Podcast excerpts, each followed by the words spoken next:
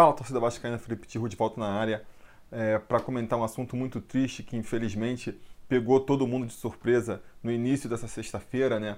O incêndio no centro de treinamento do Flamengo, que acabou matando 10 crianças, 10 jovens, né?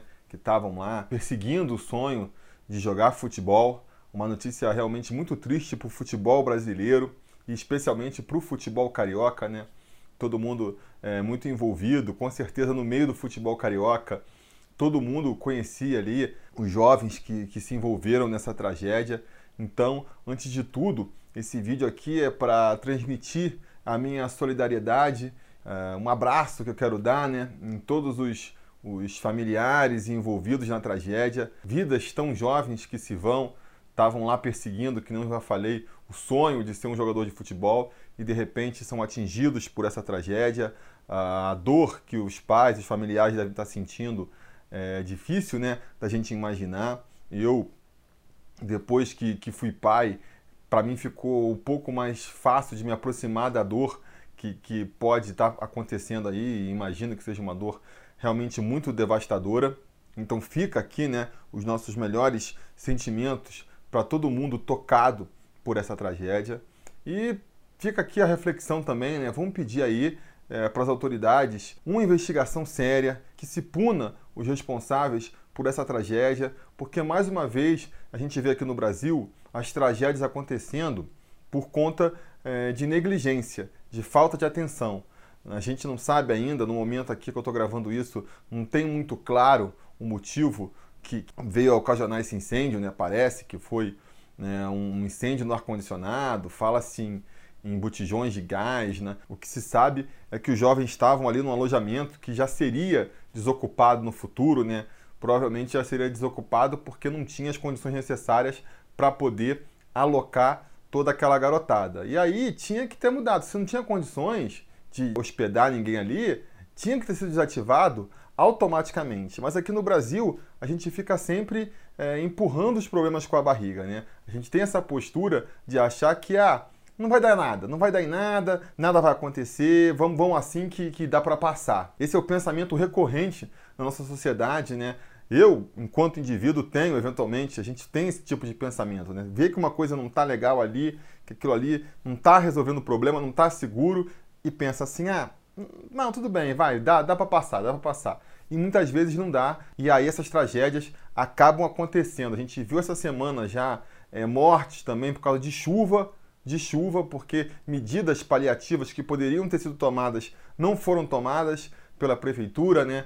De novo, pensamento, ah, nada vai acontecer. A gente muito recentemente teve também uma tragédia aí, onde morreram centenas de pessoas, que foi o caso de mais um deslizamento de barreira da Vale, lá em Brumadinho. E, de novo, omissão, é, negligência de achar que nada ia acontecer, não fazer as medições corretas, não tomar as medidas necessárias, porque acha que nada vai acontecer, nada de grave vai acontecer. Então, eu repito, é um pensamento recorrente da nossa sociedade que a gente tem que mudar, sabe, enquanto indivíduos e principalmente enquanto empresas, enquanto instituições. E um caminho para isso é com a punição exemplar. Não por punitivismo, não para querer vingar ninguém, porque nada que se faça agora vai minimizar a dor de quem perdeu é, filhos, de quem perdeu parentes nessa tragédia, mas é importante que haja uma punição para que situações assim não se repitam. Né? No futuro, se alguém estiver diante de uma situação dessa, de uma situação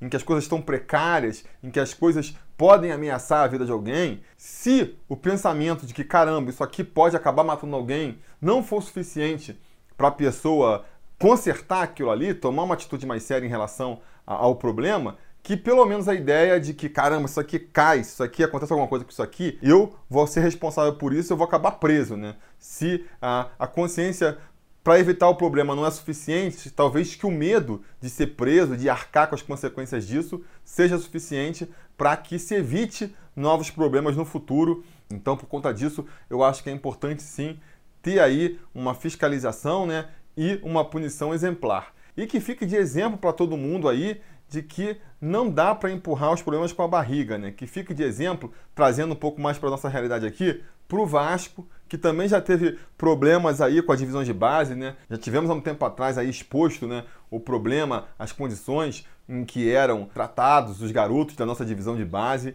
Então, o Vasco tem que ter essa consciência também de que não pode ir empurrando isso do jeito que dá, tem que resolver segurança, saúde, qualidade dos nossos garotos, tudo isso tem que ser colocado em primeiro lugar. Não dá para ficar sendo mesquinho nessa hora. O Vasco, se tudo der certo, vai estar tá construindo um novo CT agora aí, né, nos próximos anos. Se as negociações avançarem, a gente vai fazer um CT para o profissional e para a base lá em Vargem Grande e que essas lições aí fiquem para os responsáveis por essa obra, para que construam alojamentos com toda a segurança possível e que não optem por soluções provisórias arriscadas. Né? O pensamento de, ah, isso aqui é provisório, não tem problema, não vai acontecer nada, esse tipo de pensamento não pode acontecer, porque muitas vezes não acontece, muitas vezes não acontece, mas quando acontece, olha só a tragédia que é, olha só o sofrimento que traz para tantas pessoas. Então, é, novamente, prestar minha solidariedade aqui a todas as vítimas é, desse incêndio, né? A FERJ, com muita sensibilidade aí, adiou as finais do Carioca aí, que iam acontecer no final de semana, vão acontecer agora na quarta e na quinta-feira. Então vamos dar um tempo aí, né, para sentir o luto dessa tragédia. Repito, a gente precisa, ao mesmo tempo que é, se sensibiliza com a dor de todos os envolvidos diretamente aí nesse incêndio, ao mesmo tempo tirar lições para que isso não se repita. Porque esse tipo de acidente na sociedade brasileira, infelizmente, acontece com muita regularidade, parece que acontece com uma regularidade cada vez maior. Se não houver uma mudança de postura de todos nós em relação àquelas coisas que ah, parece que isso aqui pode dar ruim, mas deixa para lá, se não houver essa mudança de atitude, novas tragédias como essa não vão deixar de acontecer. Beleza, galera? Então é isso que eu tinha para dizer força aí para todo mundo envolvido, todos os jogadores da base do Flamengo, que com certeza perderam muitos amigos. A molecada em geral da base carioca, né, com certeza conviviam muito entre si, estavam sempre se encontrando em torneios e os garotos da base trocam muito de clube, né? Vão cada um para um clube. Com certeza todo mundo que trabalha no meio do futebol, do futebol de base do Rio, conhecia um ou outro que estava envolvido na tragédia. Força para todo mundo aí e que tragédias como essa nunca mais aconteçam no futebol, não é mesmo? A gente vai se falando.